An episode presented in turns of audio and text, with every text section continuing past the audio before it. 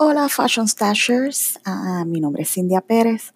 Antes de que empecemos nuestro primer episodio, queremos eh, dar una fe de rata.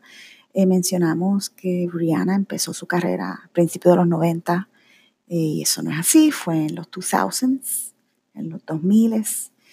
Y nada, era eso. Y también que recuerden que nosotros grabamos con un solo micrófono, así que no es estéreo. Nada, esperamos que disfruten del programa y bienvenidos a Fashion Stashers. Que lo disfruten.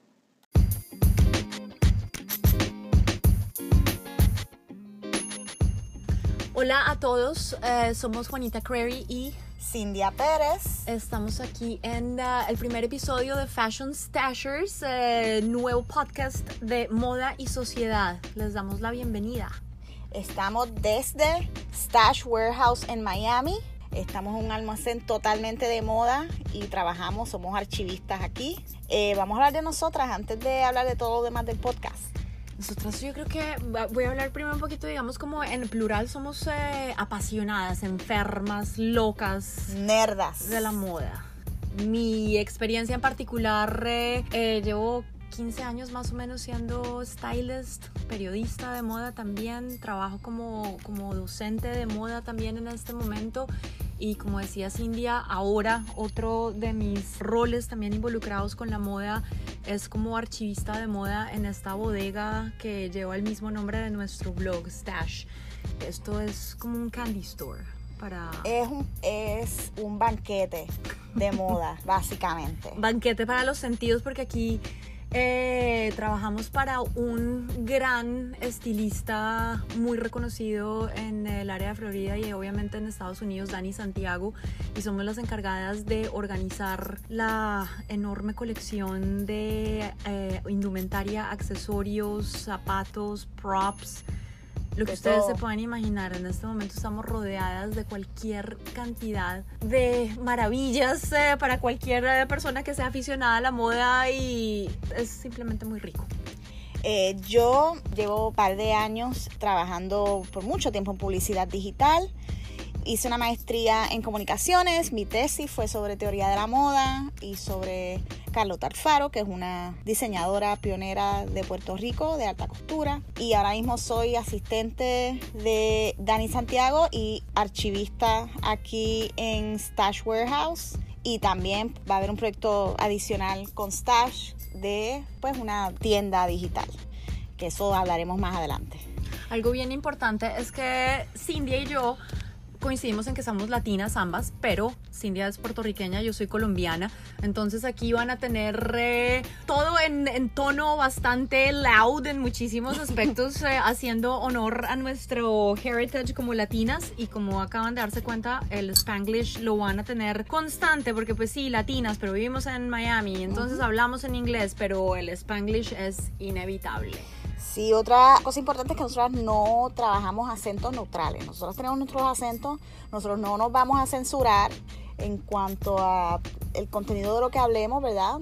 Probablemente en algún momento escuchen alguna palabra soez, este, aunque no creo que sea algo común, pero probablemente escuchen una palabra soez, probablemente escuchen temas que tal vez les incomoden, siempre y cuando que sea de una manera respetuosa y sin ningún tipo de, de o prejuicio, que es pues las cosas que queremos evitar vamos a hablar en Spanglish, tal vez haya momentos que se den oportunidades de entrevistar gente, que tengamos que hablar en inglés.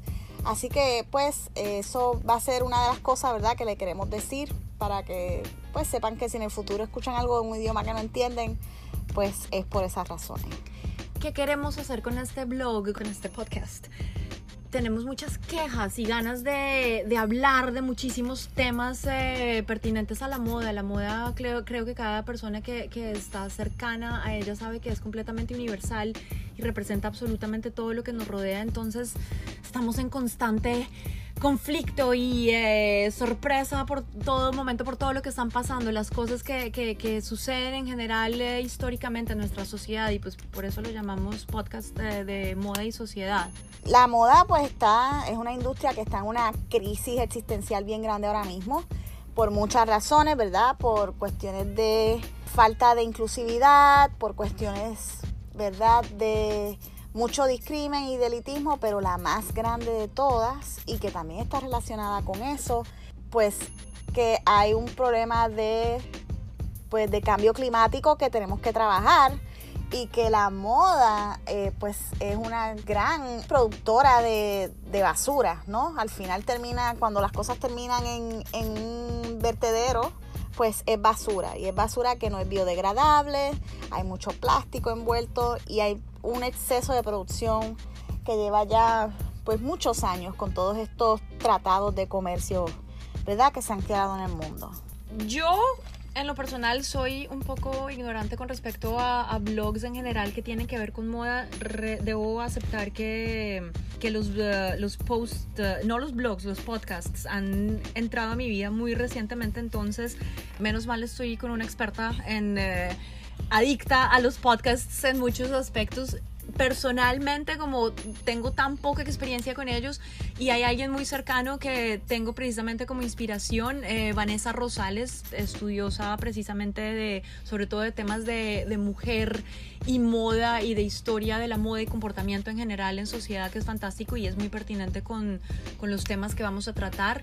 Entonces ella ha sido, digamos, como parte de mi inspiración personal, su podcast Mujer Vestida y eh, Dressed también creo que es de, es de los eh, de los cherry picked que tengo precisamente ahí también porque estas mujeres claro son unas conocedoras de historia de la moda impresionante y es imposible no hablar de historia de la moda cuando estamos hablando de historia y sociedad.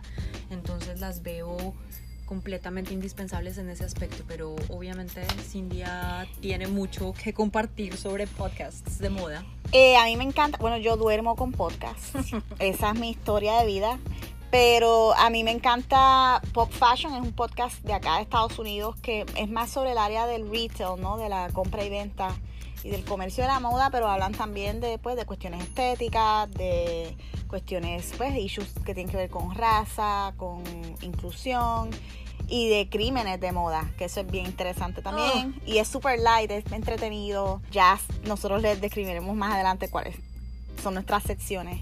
Y también en cuanto a contenido, me encanta una Instagramera y pues este bloguera independiente, ¿no? Porque ella no hace nada con, con auspiciadores, todo lo hace independiente, que se llama Aya o Aya Barber.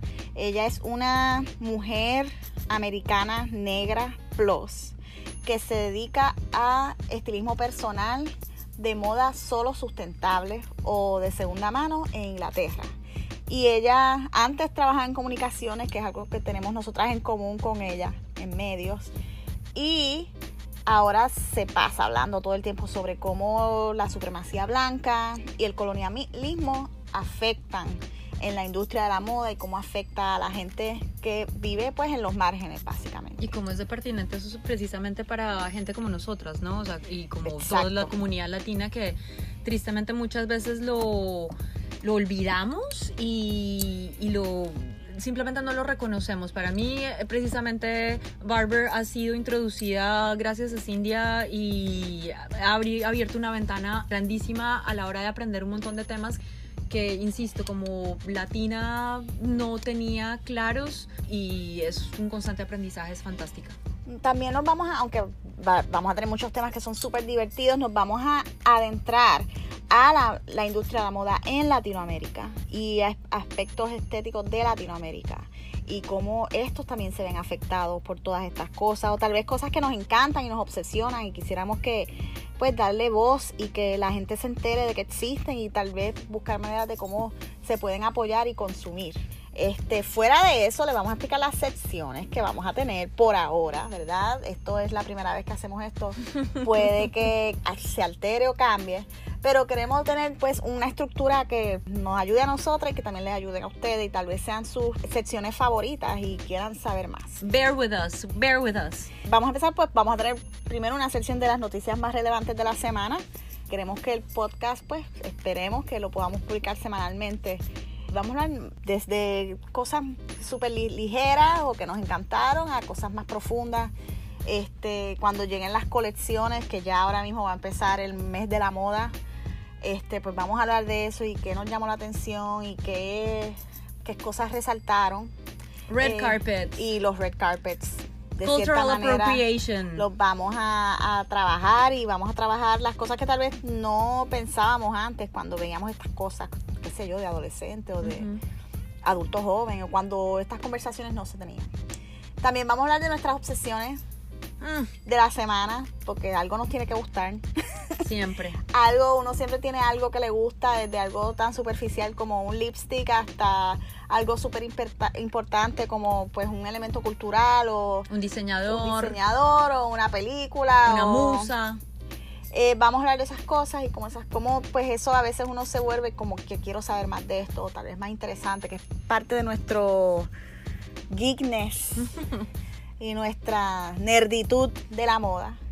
Y vamos a tirarnos la descarga de la semana. Ay, sí. Yo creo que parte de, mi terapia no es solamente quejarme de lo que pasa en mi vida personal, sino pues mi vida personal está ligada a la moda de una forma impresionante y, ahí mismo también, uff, la cantidad de cosas que tengo por quejarme me van a oír quejándome mucho. Eh, nosotros daremos descargas, ¿verdad? O tal vez lecturas o no sé, quejas. Vamos a poner un tema a discutir, ¿verdad?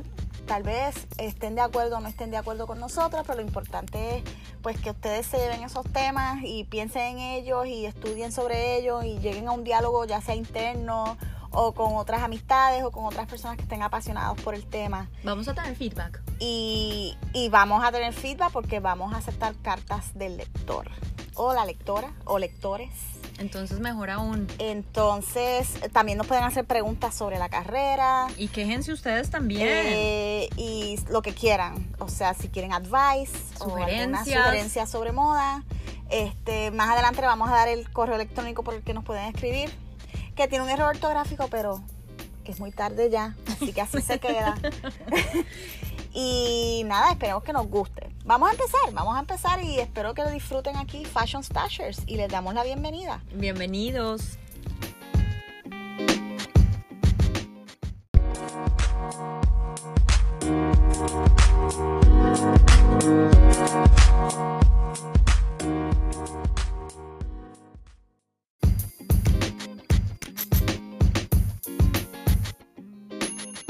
Ok, Juanita, ¿Cuál es tu obsesión de la semana?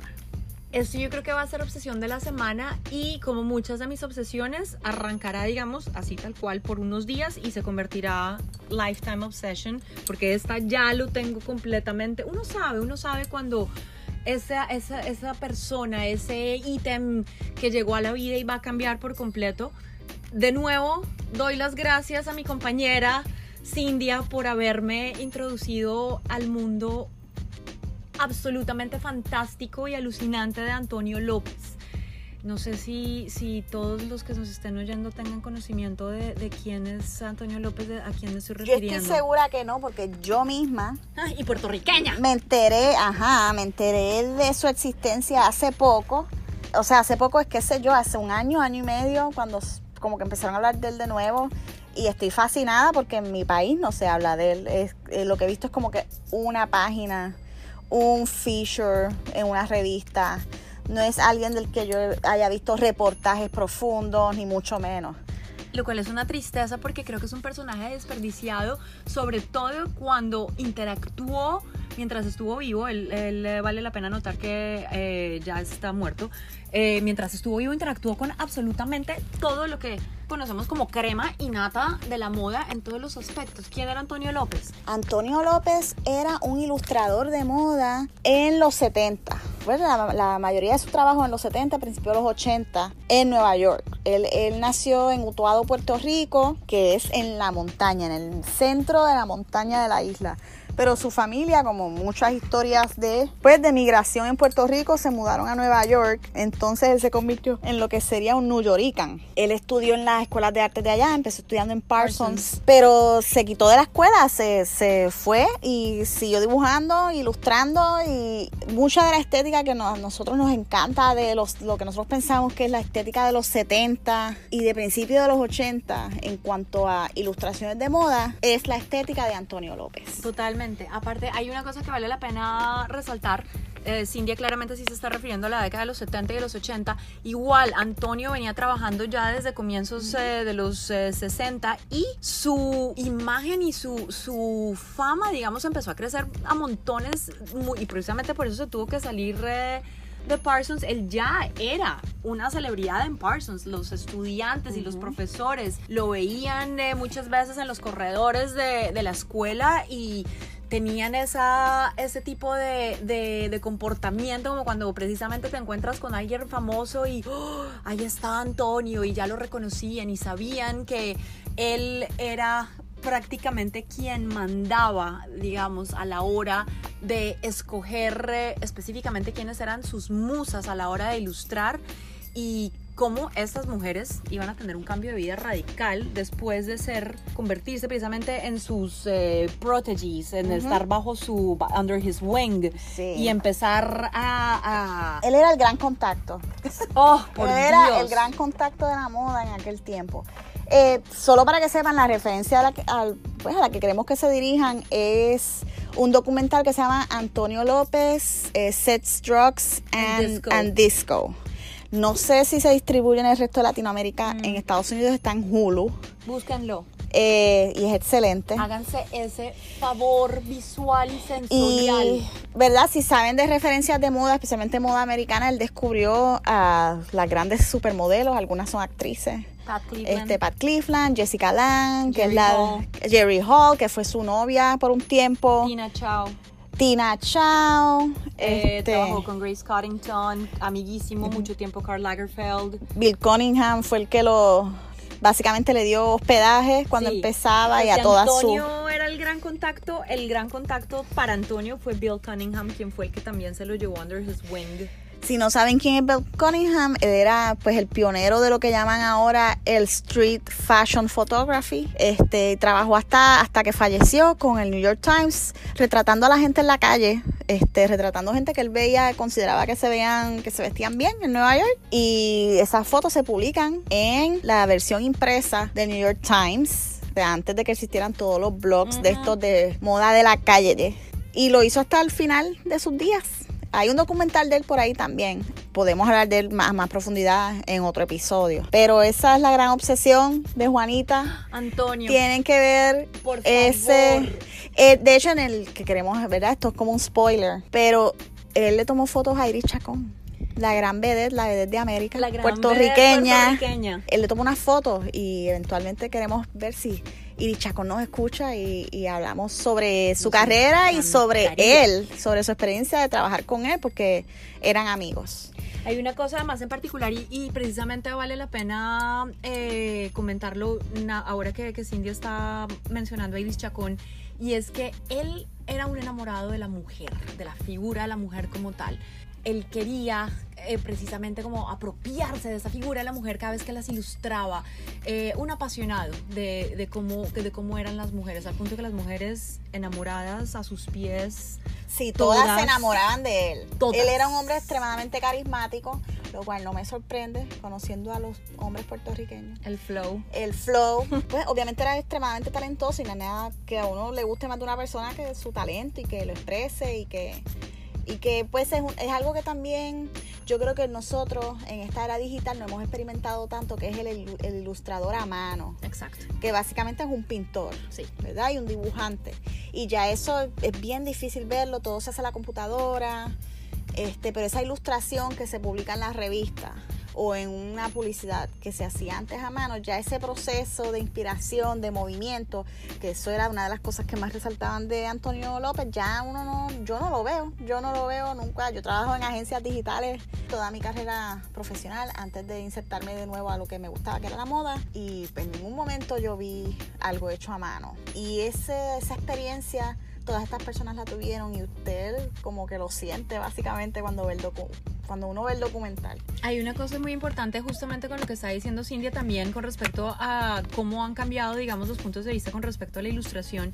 Y es que si ahora, por ejemplo, se crean ilustraciones en base a imágenes eh, fotografiadas, justamente lo que pasaba con Antonio era tan bueno que pasaba lo contrario.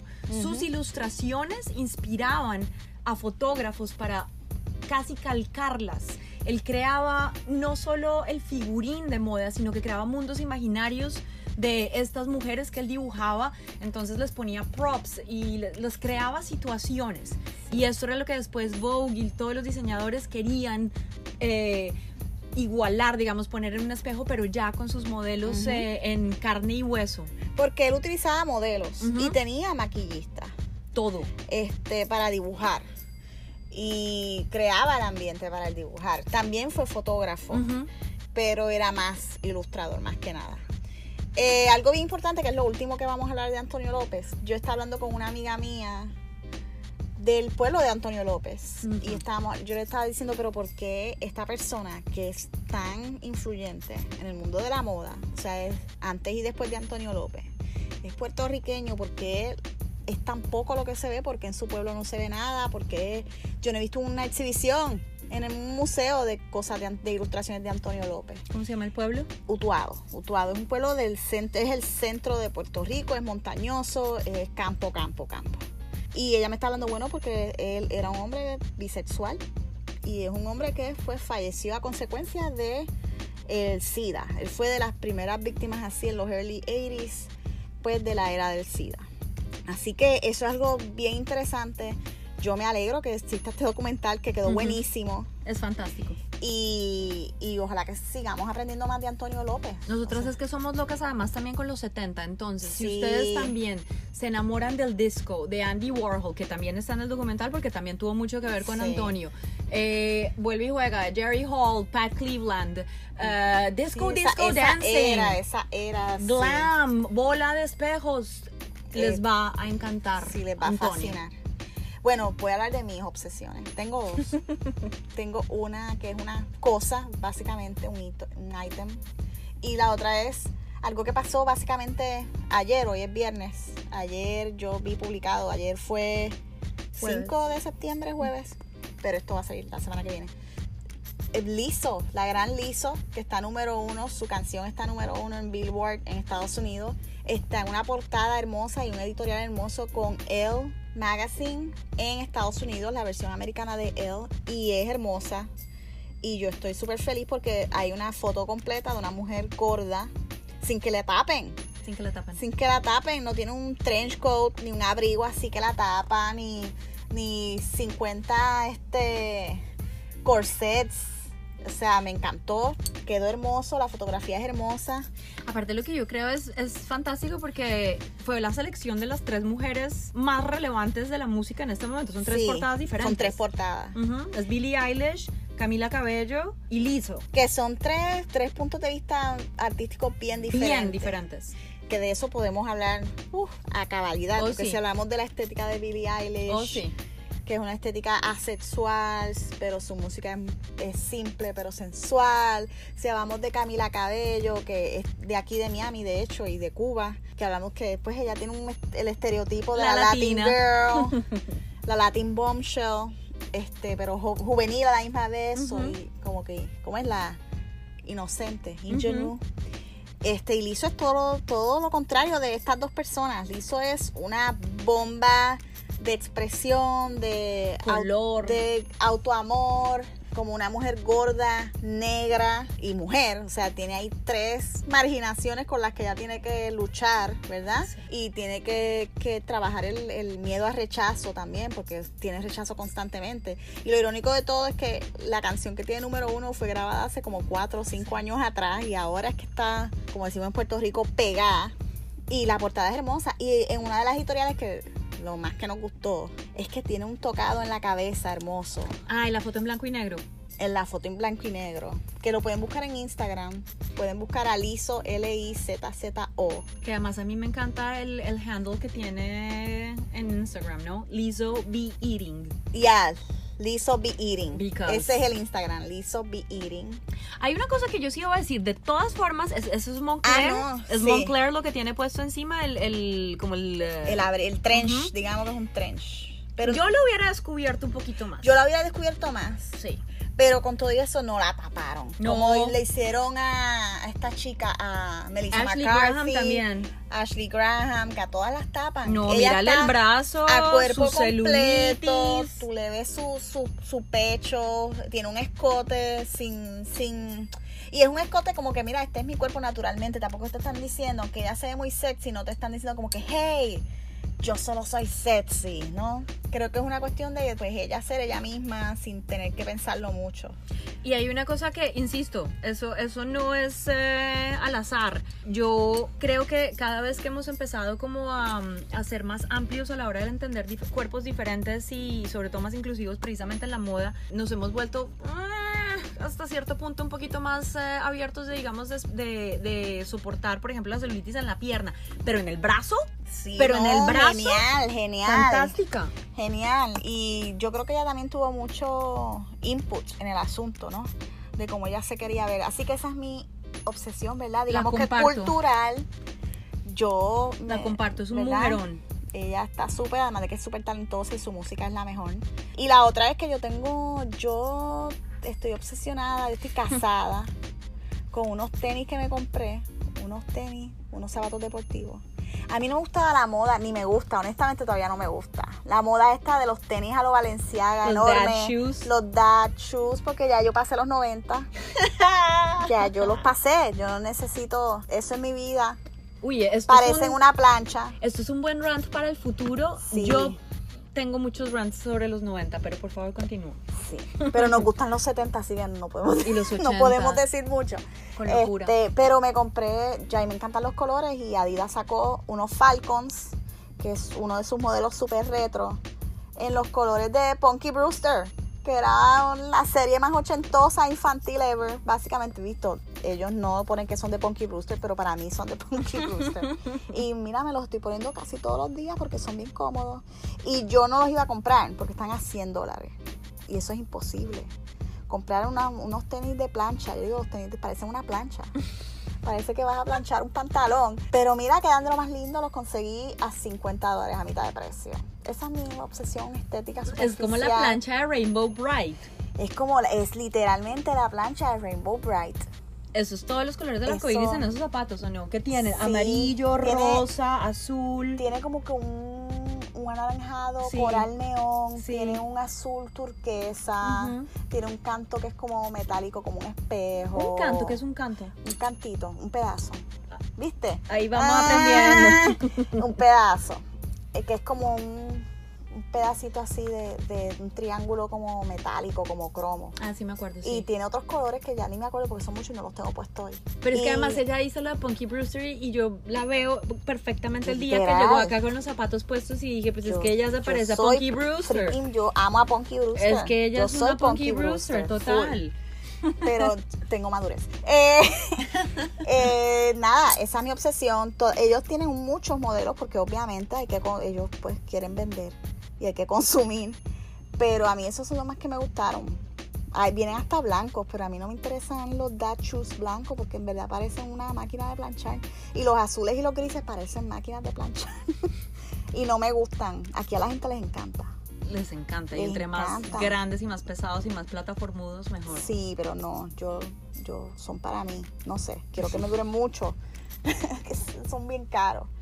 Este, y esas son nuestras obsesiones. Y queremos que busquen todas las esas referencias que les estamos dando, porque son importantes. Bueno, ¿cuáles son las noticias de esta semana? La noticia que a ti más te llamó la atención. Yo creo que hay dos claves. Hay una que obviamente estamos compartiendo segurísimo las dos y yo creo que absolutamente todo el mundo de la moda, ¿right? Sí.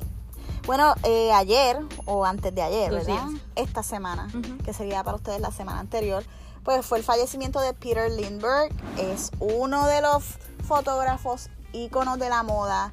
Él trabajó hasta el final. Creo que su última portada fue la de British Vogue. ¿Era él o Vogue? No estoy segura. Bueno, aquella era British Vogue, porque es la de Edward Edinfo. Eso es Ah, sí, mira, son British todas las Vogue. British Vogue que tienen. Estamos aquí viendo el Instagram de él. Que él hizo una multiportada. Súper hermosa. Él se, él se caracterizaba por eh, su fotografía en blanco y negro. A mí una de sus, de sus portadas más recientes que me encantó, que te lo mencioné en estos días, fue la portada de Rosalía para Vogue España. Esa portada y esa editorial es mágica. Oh, que yo no la he visto y lo estoy buscando en ese mismo Uf, momento. es hermosa, es hermosa. Si lo buscas en, en el mismo Peter Lindbergh, lo vas a conseguir. Esa portada es hermosa, entonces pues obviamente como Rosalía, aunque levemente problemática, baila flamenco, adentro está bailando flamenco. Entonces también son en blanco y negro. Míralas aquí, te las voy a buscar. poquito más abajo. Acá. Esa misma. Míralo ahí. Qué lindo. Esa es ella. Sí. No. No. No, Es esa es otra bailarina. Disculpen, gente. Estamos buscando aquí. De todas formas, pero remember, mientras buscamos las fotos de Rosalía, Sí. y sí, la luz, una cosa impresionante. Yo creo que uno de los grandes maestros precisamente de manejo de luz, eh, al punto que mucha gente lo ha comparado con, eh, con Rembrandt en la fotografía. Creo que una de sus grandes facultades, además, fue lograr armar grupos de mujeres, eh, modelos específicamente, y que interactuaran con una magia que va a quedar para siempre en nuestras memorias. Sí. Todo este grupo de supermodels. Él es de la era de las supers, Claro. ¿verdad? De los eh, late 80s, eh, principios de los 90. Ellas todas lo amaban y hay muchas fotos de todas ellas juntas Pero es que esa magia de poder son- manejarlas y hacer que ellas se volvieran. que se sintieran cómodas, que sus fotos, eh, eh, pues, ¿cómo es? Como dice en inglés, the, emote, Ujú, que transmitan emoción, algún tipo de sentimiento, que no sea solo una foto de moda, especialmente si son en blanco y negro. Él era, pues, era, es, inolvidable su, el tipo de imagen que él creaba. ¿Cómo no acordarse de todas las supermodelos en la playa con la camisa blanca? Exacto. El eh, Wild at Heart, todas vestidas como Marlon Brando, Ujú. bikers en eh, la mitad de Brooklyn. La foto que están vestidas de hombres, este, La Christy. Naomi y Linda, Eso es que tienen Mugler. bigotes y todo, eso es bello. Vestidas de Mugler. de Mugler, exacto. Ujú. Y Tantas que podríamos, eh, los aliens en blanco y negro con Linda Evangelista también. todos los celebrities que también él hizo mucha Todo el mundo. este, foto, fotografía de celebridades. Y nada, le aconsejamos que lo busquen. Todavía su Instagram está activo. Presumo que ahora se convertirá en una, en una fundación o un endowment. Este, con ella. La, él hizo la foto de Hable con ella también. Almodóvar. con este Rosario. Rosario. Tomó fo- fotos a mucha gente de todas partes del mundo. Eh, tomaba muchas fotos a Penelope Cruz también, hermosas. Absolutamente Nicole cualquier Kidman. celebrity que se les pase por la cabeza, cualquier modelo, todas las revistas habidas y por haber. Yo no, todavía no se sabe por qué murió, no he chequeado hoy en las no, noticias. no han actualizado. Pero aún. él pues murió en sus 70, 74 70 y años. en sus mid 70s. Ujú. Y, y fue, no sé si fue algo repentino o no, pero es una pérdida para la gente Sí. que no estuviera cerca de él. Se nos fue un, un grandísimo de la moda y de la fotografía. Yo creo que hay una era ahora de donde una generación entera se está muriendo Se está acabando. y que afecta a la moda directamente. Como lo que eh, hay un artículo reciente de This Week que habla de en los próximos 20 años todos los rockstars van a morir, ve preparando, llorar. ve preparándote emocionalmente y eso llorar. implica que toda una generación, una estética completa se va, Sí. ¿verdad? Y yo me quiero ir con ellos. y también está pasando, no solo impacta la música, pero impacta la moda. Sí, Y también está pasando con muchos fotógrafos, ¿no? Sí. Que se nos están yendo. Pues es como que para una generación Gen Xers, early, early, ¿verdad? Submillennials más viejitos, Sí. doñe, como le dicen las chicas de Puestas para el Problema, que es otro podcast chévere, que dicen los doñillennials, Oh my God, sí. eh, y especialmente para los baby boomers, es una pasada de página bien difícil. Es más, ahora que justamente me estás diciendo esto de, digamos, cómo estos iconos eh, se nos están empezando a apagar eh, lentamente, justamente otro de, mi, de mis, eh, es una noticia chiquitita y es simplemente de esas cosas que yo veo por ahí y se me alegra el corazón porque creo que son relevantes, pero tiene que ver con alguien que justamente vi las fotos y dije, "Ah, eso está fantástico, pero ya lo estoy viendo viejo y, y me empieza a, a dar angustia precisamente de que se estén acabando estos momentos. Háganse otro favor, vean las fotos de Snoop Dogg en GQ. Es, eh, no estoy completamente segura, déjenme mirarlo ya mismo. Si es, eh, es GQ Alemania, eso sí con toda seguridad.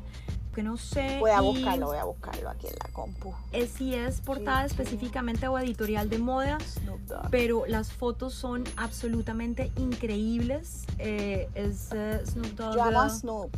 yo amo a Snoop. A mí Snoop me parece que Él es ahora un señor, es de las personas más doncito. auténticas, es un tío. pero él hace lo que se le da la gana. A mí me encanta. Él Y él, hace muchas cosas para la comunidad también. mucho, mucho. ¿Dónde está Y es pro weed. Es pro, es pro marihuana, Por favor. cannabis. Y él tiene una liga de fútbol para jóvenes y él es coach de esa liga. Ah, yo no sabía eso. Y hay par de esos muchachitos que ya están en la en lo que sería la liga del fútbol americano. Son profesionales. Sí, Snoop Dogg es un personaje fantástico y me parece que... Y en tiene este programa momento- de, de cocina con Marta. Con Martha Stewart, por Dios. Y además fuma marihuana con Martha Stewart. Sí. Es que eso es lo más fantástico. Entonces, ver a Snoop Dogg en un editorial para GQ es una cosa absolutamente fantástica, sobre todo es porque esta, es esta. es esa, exacto. Sí, es Ah. portada. Entonces puedo Wow. confirmar que es portada. Se ve así como el rey. Es una cosa fantástica. Y ahí en la portada está en Valenciaga. La primera foto que yo vi está de Gucci Sí. head to toe y también es absolutamente impresionante. Déjenme terminar de confirmar porque no. Wow, qué con- alto se ve. Él es muy alto. Él es muy, muy alto, muy largo, Por muy eso. alto.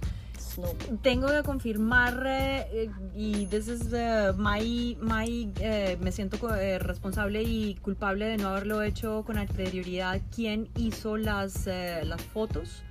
Me encantaría saberlo, no lo tengo claro en este momento. Pero, insisto, vean las fotos de todas formas. La portada es absolutamente fantástica, pero miren, la cara ya se está viendo viejo. Bueno, pero ya tiene que casi 50 años, si no tiene 50 ya. Por eso, y, y esas Y cosas tiene las me- canitas, a mí me gustan las canas con los dreads. Pero a mí eso ya me empieza a preocupar. Entonces, busquen por favor Snoop Dogg, que es una de, una de mis eh, noticias cortas, pequeñitas eh, de la semana que valen mucho la pena para que les alegre y les... eh, eh, Se ve súper en Se esta ve foto. fantástico, fantástico. Y nunca pierde la esencia de, de ser Snoop Sí, Dogg. de ser Snoop Dogg. No, es fantástico. Eso sí les puedo decir, eh, Tobias Frakes, el, el stylist. Quedó bello. On point con lo Quedó que hizo bello. con Snoop Dogg. Eh, otra noticia, ¿verdad? Que ya este, lo han dicho en otros podcasts, porque es una noticia bastante grande, por lo menos acá, es que Forever 21 Mm. declaró, volviendo aquí al, al fashion, a la moda comercial, que la de más acceso. eh, Forever 21 declaró la quiebra o la va a declarar, no la han declarado. Este, acá se publicó creo que en, en Forbes y Bloomberg, ah, Bloomberg había dicho algo hace par de meses.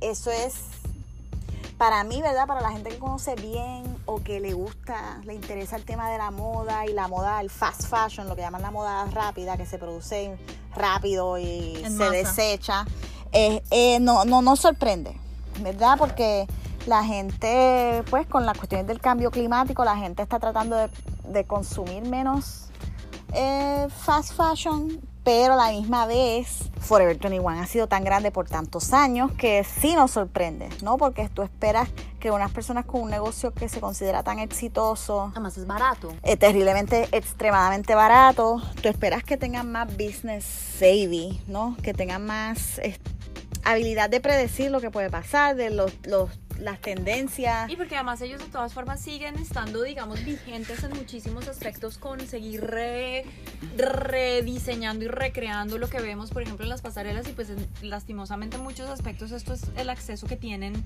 personas. La mayoría de la gente. Exacto. Básicamente. Y si a ti te gusta la moda, pero no, no te interesa coser, o tu trabajo requiere que te vistas, a- que te veas, qué sé yo, este adecuado, lo que consigues es Forever, Exacto. Pues vas a Forever. vas a Forever, no hay más remedio. Pero eso Pero eh, Forever produce demasiada mercancía, yo creo que es el gran problema. es que sus tiendas, lo que estábamos discutiendo el otro día, sus tiendas parecen un pequeño mall. Son Las tiendas enormes. parecen un pequeño mall. Son Que ese es el gran argumento que decían en Pop Fashion, las muchachas de Pop Fashion en inglés. Es un pequeño mall, eh, son una empresa privada, o sea, ellos no tienen inversionistas ni nada de eso, tú no puedes ver sus finanzas. Ellos tienen plus, eh, la colección de hombres, tienen niños, Tienen niños, tienen La parte- lingerie. tienen este ropa interior, la parte de accesorios, entonces en su en su ropa que la gente llamaría la ropa de los sizes regulares, no normales, ¿verdad? Pero regulares tienen muchas líneas, mini líneas, así que esto, o sea, el de Puerto Rico, el de Puerto Rico eh, le estaba comentando a Juanita que el de Puerto Rico está en el mall más grande del Caribe y está en donde era un cine primero y después una bolera. Y es de dos pisos. Para que y, se imaginen el tamaño. y no hay ningún tipo de ropa alrededor. Está donde es el- el- la cantina, como que el food court del, del, del centro comercial, donde la gente come. Tú sales, te comes el hamburger y terminas en Forever. Es súper, súper random, pero está allí. Obvio. Igual Este- lo que yo te comentaba, lo mismo Bogotá, ahí en la plena zona rosa, en la 82, es un edificio que podría ser tranquilamente un parqueadero. ¿Cuatro pisos son? Cuatro pisos está fuera de control. Pero, Es fuera pero, de control. pero, pero sí, o sea, Forever es un sitio que tú tienes que pensar en que yo tengo que hacer fila para medirme una camisa. y tengo que hacer fila después para comprarla si Es quiero. como diría Missy Elliott, ¿is it worth it? Ajá, exacto. Eh, o sea, y cuando tú compras en Forever, tienes que ver la ropa. Tienes que pensar, ok, esto, esto sirve, está bien cosido, esto me queda bien o me queda mal. ¿Me va a durar este material? No me va a durar. O sea, tienes que estar pendiente porque es tan barato que hay cosas que te duran y hay cosas que no. Y además, es tan barato. ¿Cuánto le pagaron a quien hizo esto por hacer esto tan barato? Cuatro céntimos de... Un céntimo, un cuarto de un céntimo de- de- de- del sitio donde vivía. Además de que Forever tiene, en Puerto Rico decimos Forever, nada más.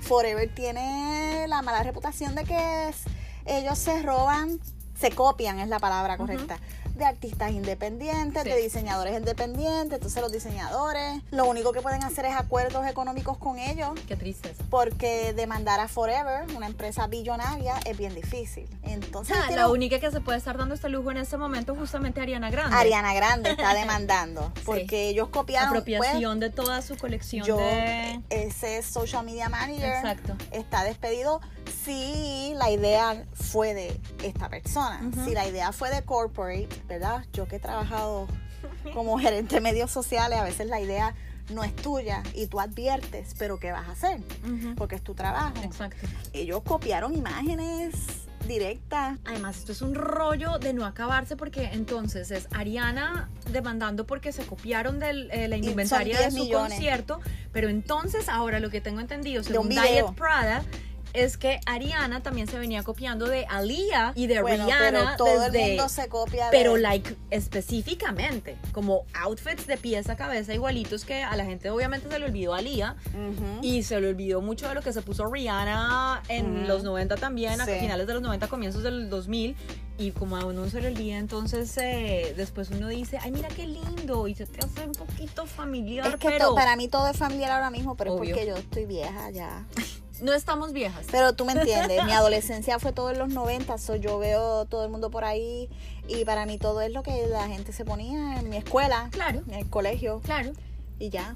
So, para mí es como que pues, ¿qué puedo decir al respecto? Pero sí, o sea, eh, Forever 21 no es la empresa más ética del Mm, mm, mundo, mm, mm, todo mm. lo contrario, Mm, es mm, súper mm, mm. extraño porque ellos son como que cristianos, Sí. es bien loco, pero... En verdad, no sé qué decir al respecto. Eh, me da pena por la gente que trabaja allí.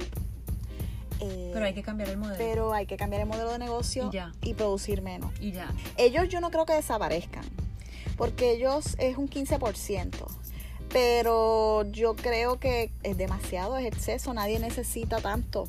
Hay nadie necesita no, tanto. hay demasiada ropa en el mundo como para vestir de verdad a todo el mundo. y la gente problema. ya no tiene dinero para eso también. No.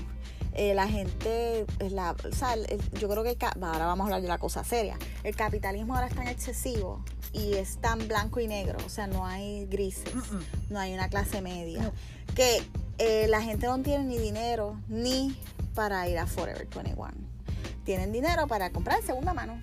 Y tal vez aprecian más que esté en segunda mano. Y tal vez con el calor insoportable que hace porque el cambio climático, pues no van a comprar de poliéster. Exacto. Van a ir a una tienda de segunda mano, como hice yo hace dos semanas, porque lo que necesito es cosas de algodón, porque todo me da calor. Hablando de esto, esto yo creo que también deberíamos tenerlo en cuenta para hablar eh, más adelante. En futuro. Tenemos que hablar sobre ese thrift específico en el que estuviste en Wynwood, aquí en Miami, que es una cosa impresionante. Sí, Flamingos, y es right? una compañía española. Ellos tienen, de, sí, Vale mucho la tienen pena. mucho en España. Pero sí, son, el rollo. son- no son non-profits, no son sin fines de Mm, lucro. ok. Son una empresa. For profit. So- Pero sí, eh, o sea, yo, Pero segunda. yo gasté 25 dólares en 5 items Y sin pedir descuento. sin pedir descuento. That's very good. Pero eh, yo pienso que la gente, este, pues, está buscando. Y eso es un issue también porque ahora con toda esta cuestión de que hay tanto poliéster, pero de que hace tanto calor y la gente está buscando cosas en fibras naturales, ahora lo que nos salía súper barato y era como que de gente pobre, o lo que hacían nuestros papás, o tú sabes, es ahora es caro. Y aparte de todo el rollo es que, por ejemplo, las fibras naturales, lo, lo digamos que es 100% natural, también requiere un montón de agua, Ujú. precisamente por eso, porque son... Y eh, químicos, si, sí, si, si le pasan eh, blanqueadores, Exacto. requiere químicos. Aparte este, lo que tú decías también es muy cierto. Lastimosamente entonces la gente tiene que verse obligada a cambiar su indumentaria frecuentemente, no solamente por eh, obviamente estaciones y clima, sino que es imposible evitar esto que tenemos aquí en la mano todo el tiempo y la influencia de social media en nuestras vidas y la presión tan grande que tenemos todo el tiempo de vernos eh, regios y perfectos y eh, Y el viaje de... Es algo que yo siempre digo, ¿verdad? Una cosa es el viaje de que te guste la moda y otra cosa es de estar a la moda. Yo no tengo que estar a la moda, eso es algo victim. creado, eso es algo creado. Entonces, eh, sitios como Forever 21 y otros sitios que nosotros conocemos muy bien, ¿verdad? Que hablaremos de ellos más adelante. Más adelante. Este, pues se nutren de hacer colecciones cada dos semanas, Exacto. cuando en realidad son dos colecciones y holiday. Exacto. Antes era primavera, verano, otoño, invierno, invierno. y navidades. That's it. Y Navidad era chiquitito. Era pequeñito, pues, los trajecitos. Ujú. Y el frío, Ojo, y, y eso, por ejemplo, de las Navidades, Y eso incluye ni siquiera Latinoamérica, eso es no, más Europa y eso Estados es Unidos. Europa, eso es, este, ¿cómo es? La Es gringadera. la gringadera que les encanta Es vestirse de luces para, para sí, aquí, hostess eh, navideñas. ¿sabes? Los Reyes Reyes Magos aquí no existen. Ah, Aquí ah. es Santa Claus y todo eso. Y Santa Claus con acento boricua. Eh, Santa Claus. Y lo otro es que obviamente ahora se producen tanta ropa que no da abasto. La gente no puede estar todos los días en el, en el centro comercial. Y no debería estar No, todos los días en el centro comercial. Ni lo estábamos. No. Antes uno ir al centro comercial era como un evento. Sí, Porque ah, es el plan. es el plan, era una salida. Creo yo, no sé. En mi casa, en mi caso sí lo era. Eh, y yo creo que pues eso no solo es un planteamiento para Forever 21, un, planteamiento para todas las grandes tiendas. Como que mira, we need to slow down, bajar la producción y buscar otra estrategia para mantener. Una de ellas es, no tienen que ser billonarios ni trillonarios, pero pues Do they want to do that at tú all? sabes, esa, así, es, así es que se, ¿cómo es? La balanza se nivela, Sí. pero eso no va a pasar por ahora, no creo que pase, vamos a ver. También es una cuestión del planeta, pero Forever está en quiebra, ellos cerraron en otros países, entiendo que en San Juan cerraron, en Taiwán cerraron, ¿qué es San Juan? San Juan están vivos y vivitos y coleando. En Taiwán cerraron, así que vamos a ver. Y creo que cerraron una tienda, no, eso lo dijeron en Pop Fashion, actually. Cerraron una tienda en California. Así Forever que- también. Sí. Huh. Así que vamos a ver. También las repercusiones, aquí yo pensando, las repercusiones a las rentas, a estos espacios este, Lo que deben de los estar- moles. Lo que pagan, lo que pagan. Esas repercusiones son bien interesantes. Vamos Sí. a ver qué lo sustituye. Yo espero que no sea otra tienda de fast fashion y que sea algo más útil para la sociedad.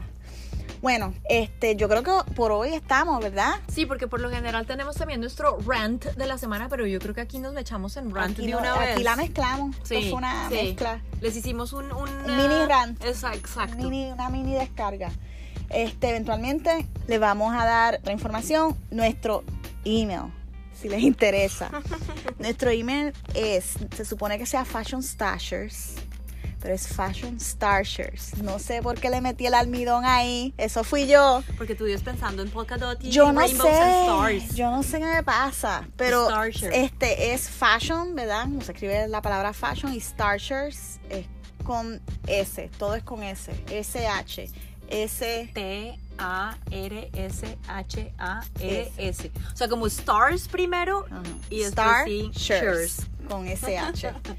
Eso es en Gmail, ¿ok? fashionstashers.gmail.com Ahí nos pueden escribir su opinión, qué les gusta, qué no les gusta, de qué les interesaría que habláramos. Y recuerden seguirnos en Instagram. En Instagram Sí. estamos como Fashion Stashers. y van a empezar a ver porque pues hay una cosa que es clave, imposible. ¿Cómo vamos a tener un podcast, pero cómo no vamos a tener alimentación visual si es lo que más nos gusta en esta vida? Nos eh, encantan las imágenes. Entonces vamos a empezar eh, también a de pronto temas que también estemos tratando en el, en el podcast o temas random que no necesariamente tienen que estar ligados con el podcast, pero que nos inspiran, que nos parecen interesantes y que nos gustan, los van a empezar a ver también así, con sus ojos. También vamos a entrar a Twitter, probablemente también como Fashion Stashers, se lo vamos a confirmar en el próximo episodio este, porque también, pues, esa es el área de opinión más grande, ¿no? Y donde uno se entera de las cosas, ¿verdad? Los issues un poquito más serios, no sé, porque la gente le encanta discutir en Twitter, pero ahí es donde se discute. Así que nosotros vamos a tener nuestro podcast, que va a estar en todas las podcasts que ustedes utilicen. Eh, vamos a tener Instagram, que ya lo tenemos, y vamos a tener Twitter. Así que estén pendientes y muchas gracias por escucharnos aquí en Fashion Stashers. Lo vemos la semana que viene. Feliz viernes. Bye.